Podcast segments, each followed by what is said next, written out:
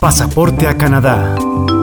Porque un buen viajero sabe cómo llegar a su destino. Canadá es uno de los países más apetecidos del mundo, reconocido por su sistema de salud universal, por ser un espacio abierto a la multiculturalidad y al desarrollo. Toma este pasaporte a la información y documentate con nosotros, con tips, consejos y experiencias reales de cómo se llega y se vive en este país. Ahorra tiempo y dinero Aquí te contamos datos que ni siquiera habrías imaginado. Y recuerda, quien tiene la información, tiene decisión. Conduce Marta Pinzón.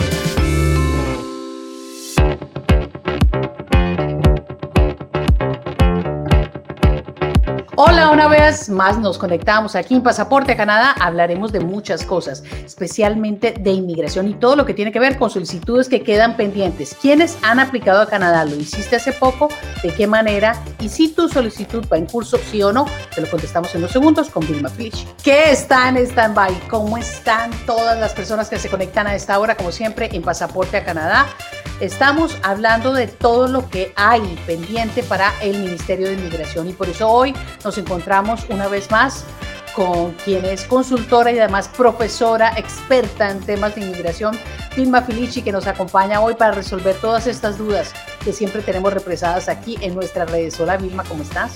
Muy bien, ¿y tú cómo estás? Pues bien, aquí pendiente de todo lo que está sucediendo estos últimos días que hemos tenido tanta noticia, tanta noticia en el borde, tanta noticia que tiene que ver con quienes entran y salen de Canadá.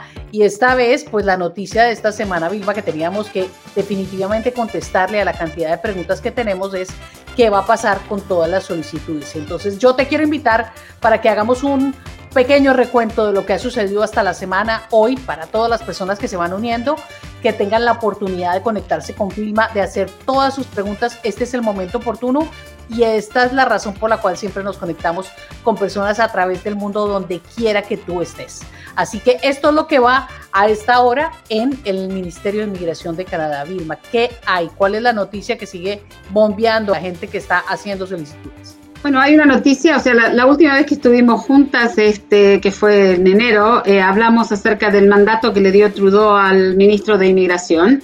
Ah, y eh, la noticia eh, actual es qué va a pasar con las personas que están estancadas con sus casos, que hay 1.800.000 casos de todo tipo, o sea, de inmigración, de los programas federales, de los programas eh, provinciales, de lo que tenga que ver con refugio, apelaciones, eh, trabajo, permisos de trabajo, permisos de estudio, etcétera, casos de eh, patrocinios familiares y, todos, ¿ok? El último día de enero, el ministro de Inmigración, Sean Fraser, dio a conocer cómo piensan eh, limpiar la cantidad de casos, del, millón ochocientos mil eh, casos atrasados que se encuentran en este momento eh, con inmigración. Entonces, primeramente nos recordó que el gobierno le dio 85 millones de dólares adicionales al Departamento de Inmigración para poder este, hacer este trabajo nos recordó que ya habían tomado más o menos 500 nuevos oficiales y eh, personas que trabajan en el departamento para poder agilizar los, casos y que con estos 85 millones iban a tomar aún más personas.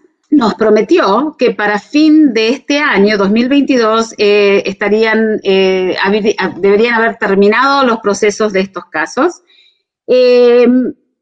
Pero también, o sea, hay un memorándum que ha estado dando vueltas antes de que el ministro diera estos, ah, estos anuncios, em, que dice que uno de los planes también es cortar eh, la entrada o la invitación a nuevos aplicantes ah, al 50% porque en estos momentos solo de trabajadores calificados tienen 76 mil casos estancados que ya los invitaron a aplicar. ¿ah? Lo leí en tu columna precisamente, ah, Felicia Immigration está hablando de los 76 mil casos, donde dijiste que hay un pool de todo este número de solicitudes y que también hay casos de Canadian Experience Class, los casos de mano de obra especializada y todo eso, de ellos vamos a hablar. Pero la pregunta también es que mucha gente se hace antes de que pasemos a ver qué pasa con los casos. hemos escuchado gente que trabaja en temas eh, relacionados con migración, ayudando en centros comunitarios, diciendo, sí, es hora de parar de recibir gente y más bien como arreglar todo lo que hay con los casos. ¿Qué piensas tú de eso?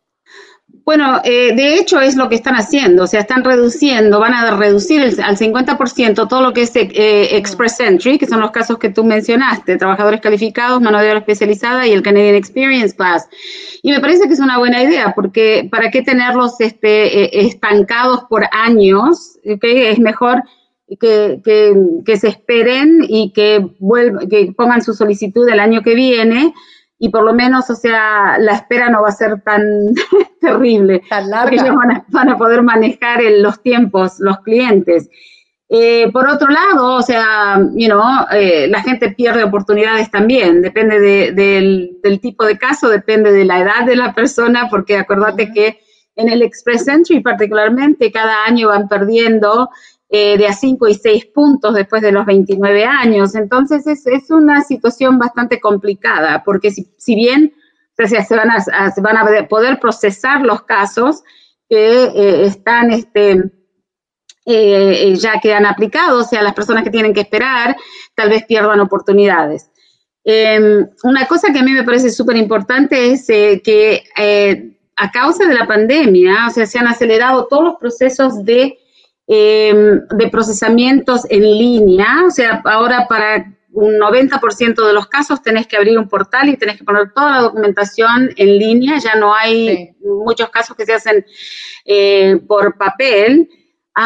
y también que muchas decisiones, particularmente de casos temporales, como visitantes, estudiantes y trabajadores, los están haciendo con eh, análisis de información o con, este, lo que llaman inteligencia artificial, o sea, las máquinas toman estas decisiones.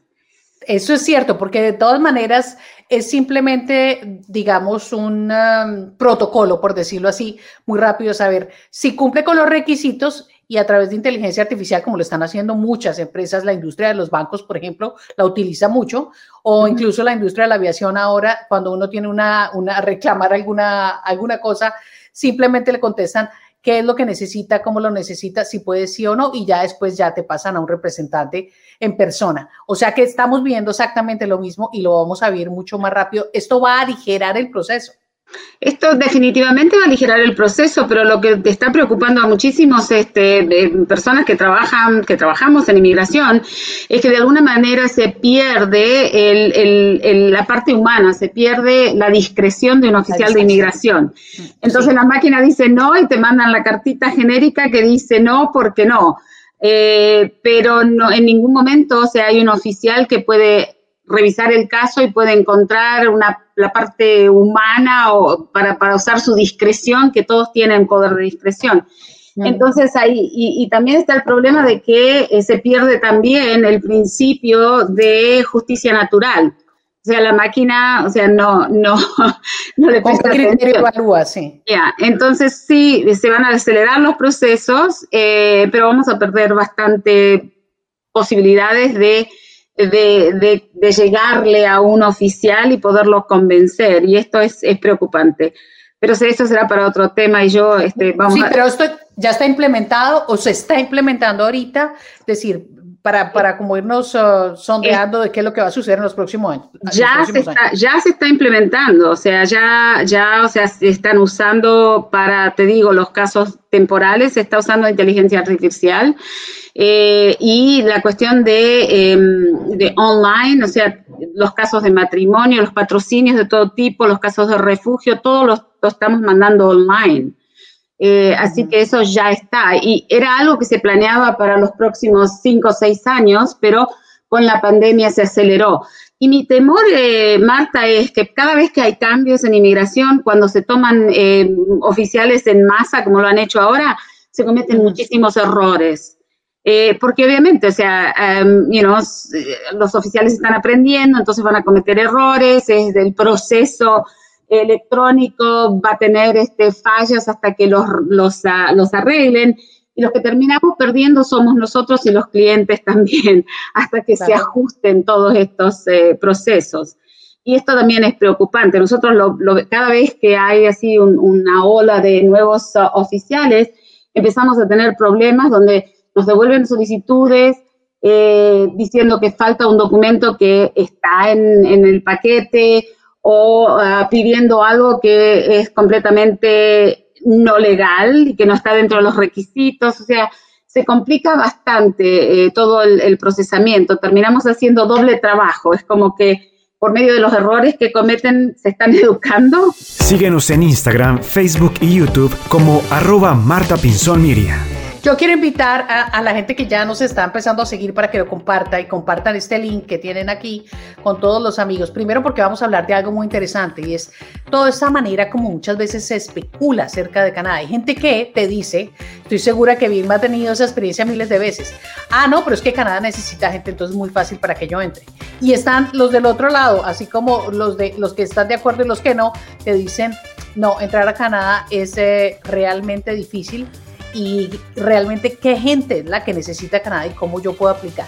¿Por qué? Porque no queremos que el caso, el, el, nuestro, sea el que le dicen que no. Y ahorita que estamos hablando de inteligencia artificial, pues obviamente me pregunta alguien por el teléfono, pero les pido que lo hagan a través de esta línea y que lo hagan también a través de la página de Vilma, que tiene la oportunidad de responder fácilmente a compartir la transmisión, así como lo está haciendo ahorita eh, nuestra, nuestro Facebook, pero también que lo hagan en el Facebook de Felici, que Felici Immigration Services, ahí pueden encontrar todo, Vilma, ¿cierto? Sí. Y, y pueden hacer el link y hacer las preguntas ahí que queda más fácil. Y ahorita les vamos a dar también para que vayan por lápiz y papel y apunten el correo electrónico que además es muy efectivo. Entonces, dos lados. ¿Qué se especula? ¿De dónde nos estés visitando el día de hoy? ¿Qué tan fácil es entrar a Canadá?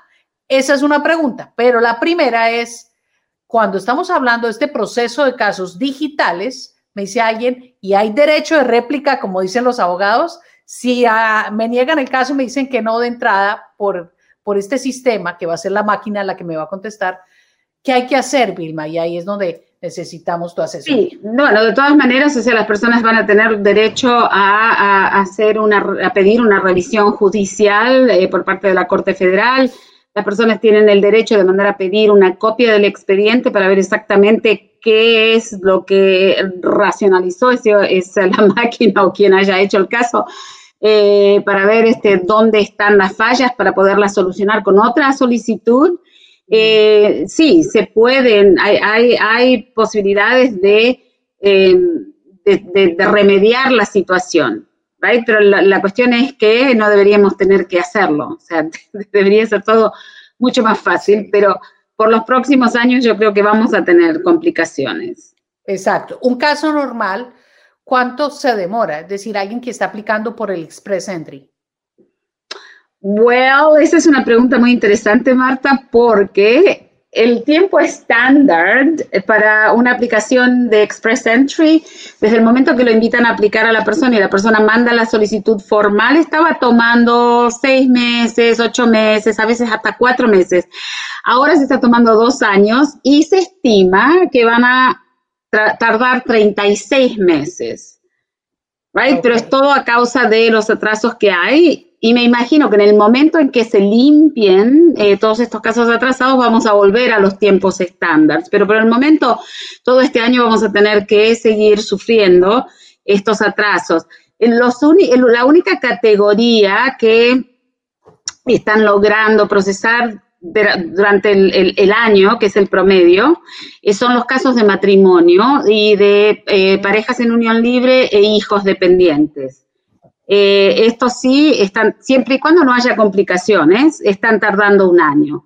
Ahora, si hay, si la persona, por ejemplo, vino a Canadá, pidió refugio, lo rechazaron y después se casó y hay un patrocinio, entonces van a querer, eh, probablemente van a querer una entrevista con la pareja, entonces ahí se va a tardar mucho más. Si una persona fue em, eh, deportada de Canadá y su pareja lo está patrocinando, obviamente va a tardar más porque porque hay una deportación, hay que hacer un documento adicional que es eh, la autorización para regresar a Canadá. Pero siempre y cuando, siempre y cuando sea, sea un caso sin complicaciones, están tardando un año. Eh, vamos a revisar casos por casos. Estamos hablando, por ejemplo, de los matrimonios que son de los más, unos de los muy pedidos, no digo los más pedidos porque no sé cuáles serán los más pedidos, supongo el, el Express Entry, pero muchas personas Eh, y eso también lo escuchamos, obviamente vamos a hablar de la parte legal. Dicen, bueno, pero entonces yo me caso en Canadá, yo tengo una relación, ¿y cuándo puedo ir a vivir yo con mi esposo con mi esposa? Hay casos de casos, porque hay países, hablando de Latinoamérica, me voy a referir a Latinoamérica, donde es, hay que pedir la visa, hay que buscar el proceso de la visa, se demora mientras el consulado, la embajada da la visa, pero hay casos, por ejemplo, como el de México, que, que, generalmente se puede entrar, entrar y salir más fácil con, con un papel. Con el ETA. con el ETA. Expliquemos, bueno, expliquemos eh, eh, eh, está bueno que me hayas hecho esta pregunta porque una de las medidas que ha tomado el gobierno ya desde el año pasado con los casos de matrimonio es que cuando se están tardando mucho tiempo, les están permitiendo a la persona que está haciendo la solicitud de venir a Canadá con una visa de turista y quedarse con su pareja, eh, con su sponsor en Canadá eh, y esperar la residencia permanente, lo cual nunca antes sucedía. O sea, si una persona estaba casada con un ciudadano canadiense residente permanente, automáticamente la visa de turista era rechazada porque decían se va a ir y se va a, ir se va a quedar. Pero ahora es sí, vayan y quédense y esperen allá. Eh, porque están súper atrasados. De, de, hecho, yo, yo tengo en Cuba dos casos de matrimonio que están hace dos años y medio. Hay, un cliente que el, el hijo va a cumplir tres años, o sea, ah, y, nació durante el proceso, así que te podés imaginar. Y uno de los problemas grandes que teníamos con ese caso es, uno es la pandemia, y el, otro es con ambos casos, y el otro es que en Cuba en estos momentos no hay panel physicians, o sea, no hay médicos de, designados por eh, Canadá para hacer los exámenes médicos, entonces la persona tiene que viajar a otro país. Bueno, finalmente dicen, que váyanse a Canadá y háganse los exámenes médicos en Canadá. Así que dentro de toda la locura y los atrasos hay, hay, eh, medidas positivas que ayudan a las personas. Exenciones, diríamos, que les ayudaría un poco más para poder vivir con su pareja. Ahora, el matrimonio es eh, uno de los temas que muchas veces he escuchado yo en, en, nuestros corredores, en las salas, en las charlas con los amigos. Dice, bueno, ¿cuánto tiempo, en qué momento me vale en el matrimonio? Que yo me case, digamos que me caso en Chile, me caso en Argentina, en Colombia, me caso en México, ¿me da lo mismo? O no. O debo vivir un tiempo con esa persona porque hay muchos amores y ahora más cuando estamos en el mundo electrónico que se han vivido a través de las redes sociales. Bueno, eh, esa, es, una pregunta que hacen a menudo las personas. Dicen, ¿cuánto tiempo después que me caso puedo hacer el trámite? Y dicen, porque no quiero que piensen que me casé por los papeles. Bueno, eh, en el momento que se casaron, al día siguiente pueden poner el trámite de eh, patrocinio, porque mientras, o sea, lo que tenemos que probar cuando estamos haciendo el trámite es que la relación es legal y que la relación es genuina. Ahora, para que la relación sea legal, si es un matrimonio, tienen que tener ambos 18 años o más de edad, porque si no, no son considerados esposos. Eh, tiene que ser legal en el país donde se celebró el matrimonio y si es legal en ese país es legal para Canadá también. Y lo otro que tenemos que probar es que es una relación genuina. Entonces, no importa si se casaron ayer, lo que vamos a mirar es cuándo se conocieron, dónde se conocieron, eh, qué han hecho juntos, han ido de viajes, se conocen las familias, se han escrito, se han ha compartido vacaciones, etcétera, right? Hay que demostrar que es una relación verdadera, que no son personas que se conocieron ayer y, y se casaron eh, sin tener en realidad una relación. Y después si es una, después si es un, es una pareja en unión libre, eh, obviamente ahí no hay matrimonio, entonces para que sea legal tienen que haber vivido juntos bajo el mismo techo por lo menos por un año, pero eso es para unión libre. Si es matrimonio, al día siguiente pueden mandar los papeles, pero si es unión libre, tienen que demostrar la convivencia por un año.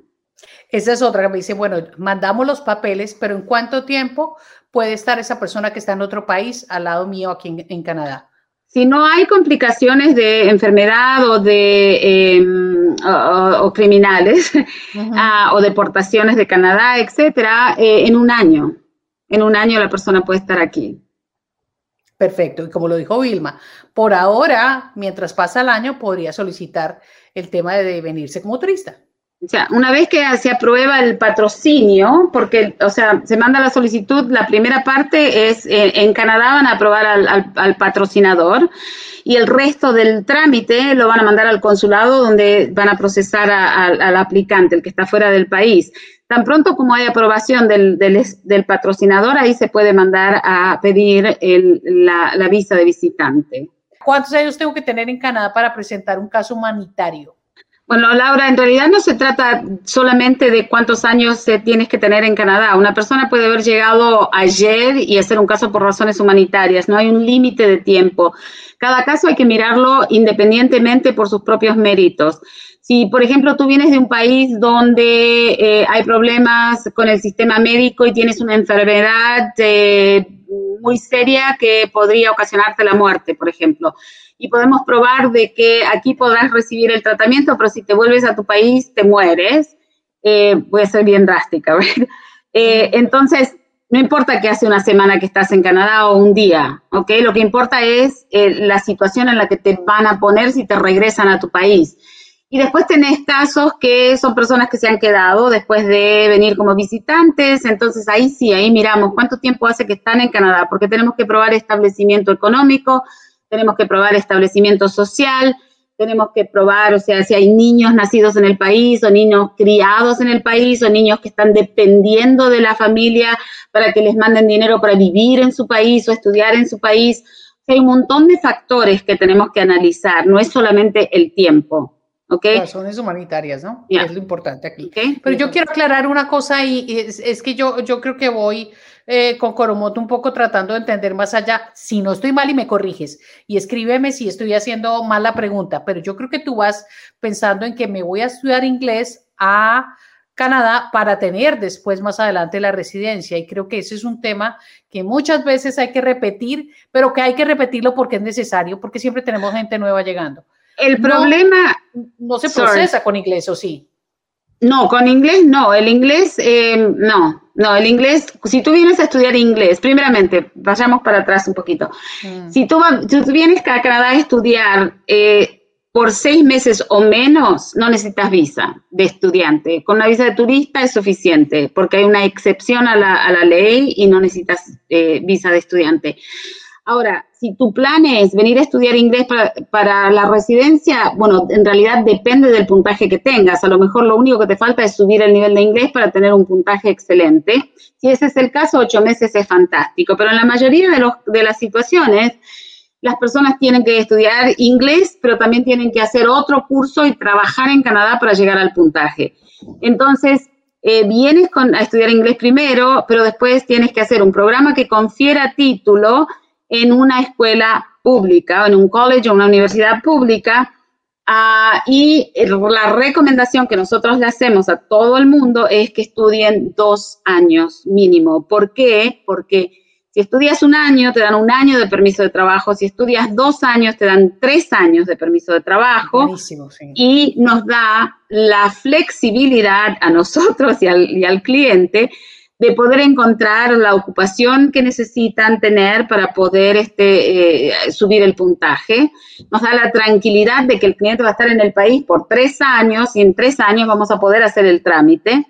Eh, cuando es un año, a veces no encuentran el trabajo adecuado, o trabajan, eh, lo encuentran a los, a los dos meses de haber terminado de estudiar 10 meses no te da puntaje, 12 meses te da puntaje. Entonces, para no tener esas preocupaciones, sí es más caro, sí es más eh, estrés, pero lo que estamos buscando aquí es la seguridad, que al terminar con todo tu plan puedas obtener tu residencia permanente. Pasaporte a Canadá. Una guía hecha a tu medida con todo lo que debes saber sobre Canadá.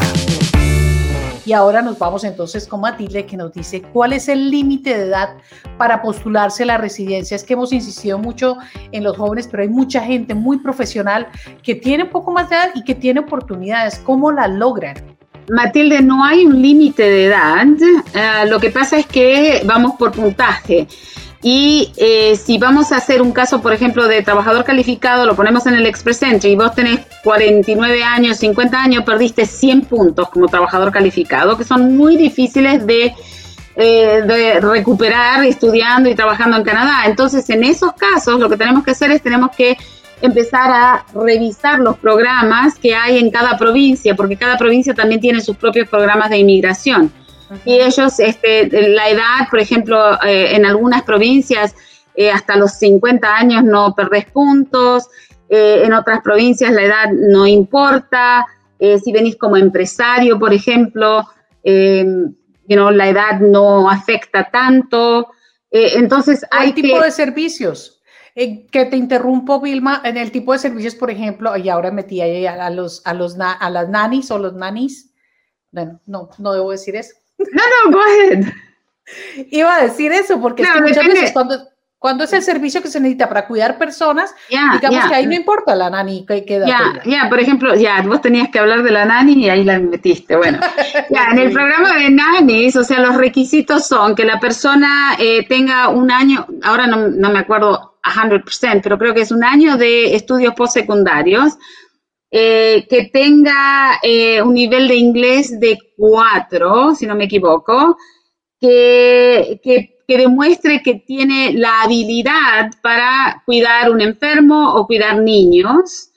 Em, y obviamente tiene que tener un empleador en Canadá. No se necesita un LMIA para el nuevo programa de Caregivers, es un programa piloto.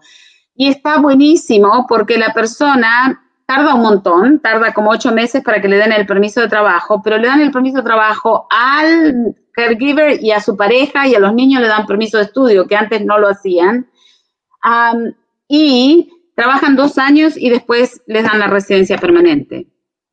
Imagínate. Así que es un programa eh, excelente. Ya. Yo, yo, yo lo, lo, puse por el ladito porque yo sé que hay muchas personas que podrían beneficiarse de ese programa también. Este programa, para los que no saben, filma y yo acá, mi labor es hacer preguntas, pero y también darme cuenta de lo que puedo sondear. Era muy del lado, hablando un poquito sin, sin eh, aclarar que es de un tipo de, de, gente en especial, pero era muy de filipinos, muy asiático, la gente la que usaba más el programa de Nani. Y creo que los latinoamericanos no, no, no, no han aplicado mucho por este lado, que también es una buena oportunidad para entrar. Well, actually, hay muchas, uh, muchas jóvenes mexicanas que aplican por el programa de nannies, pero tenéis que tener un empleador. Eh, el empleador tiene que demostrar, o sea, si te dice va a cuidar a mis hijos, tenés que tener los certificados de nacimiento de los niños, tenés que demostrar eh, que tenés suficiente dinero para pagarle, tenés que pagar por lo menos minimum wage. Y una cosa súper importante también, y esto tiene que ver con abuso de los trabajadores temporales, en el pasado las nanis tenían que vivir en la casa donde trabajaban, pero porque había tanto abuso, o sea, las hacían trabajar a las 10 de la noche, ay, mire, otras cosas que que ver. Sí. Y había abuso físico, había abuso, les sacaban el pasaporte, había muchísimo abuso, ¿right? Entonces ahora no tienen que vivir donde trabajan y se pueden cambiar de trabajo el permiso de trabajo es abierto, así que si yo la maltrato, me voy a trabajar con Marta. Que yo soy buenísima. Ya, ay no. Y además, y además, antes tampoco podía la pareja venir con, con, la persona, ahora sí. No, no podía. Bueno, excelente. Llegar a Canadá es saber llegar y por eso hoy eh, quisimos hacer una movida muy rápida como lo estamos haciendo con nuestro pasaporte a Canadá. Gracias Vilma por extendernos el tiempo el día de hoy y como les digo, aquí las consultas, nosotros somos fuente medio para ustedes conectarlos con, con el grupo de Vilma Felici. Pueden escribir un email, ahí lo alcanzan a ver, a reception.felici.com o revisar la página web, como nos dice Alejandra, en www.felici.com. Gracias, Alejandra. Alejandra nos está ayudando desde Chile, Marta. Mira, hoy estamos hablando, hoy que hablamos harto de Chile, ¿no?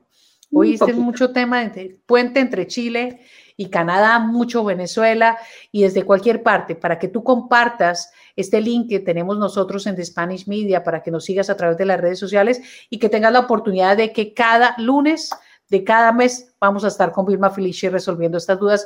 Ustedes, yo no sé si están encantados, yo estoy feliz porque ella lo dice muy claro, conoce muy bien estas leyes de canadienses y, pues contesta muy sinceramente que es muy importante tener a alguien que de verdad nos asesore con sinceridad y no nos llene de, ilusiones que muchas veces son fatídicas para el futuro.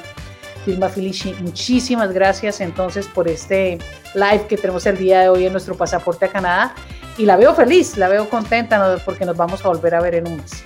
En un mes, 7 de marzo. 7 de marzo, 5 y 30, ya la conocen. Nos vemos entonces. A todos muchísimas gracias. Las preguntas que nos quedaron pendientes en el correo electrónico, ya les dije el de Vilma Felici, que ahí ya les van a contestar y seguiremos pendientes para nuestro próximo live el 7 de marzo. Feliz noche, Vilma. Buenas noches a ti y a todos. Y a ti, donde quiera que estés, gracias por seguirnos siempre. Nosotros buscamos el mejor contenido en nuestras redes sociales de Spanish Media. Es un medio que se ha hecho para tratar con seriedad a todos aquellos que nos siguen informando todo lo que hay sobre Canadá y en realidad mucho contenido que tiene que ver con la comunidad hispana. Un abrazo donde quiera que estés y nos vemos muy pronto, como siempre, aquí en nuestras redes. Chao, chao. Pasaporte a Canadá, el diario de un inmigrante. Suscríbete en las principales plataformas de podcast y documentate con nosotros.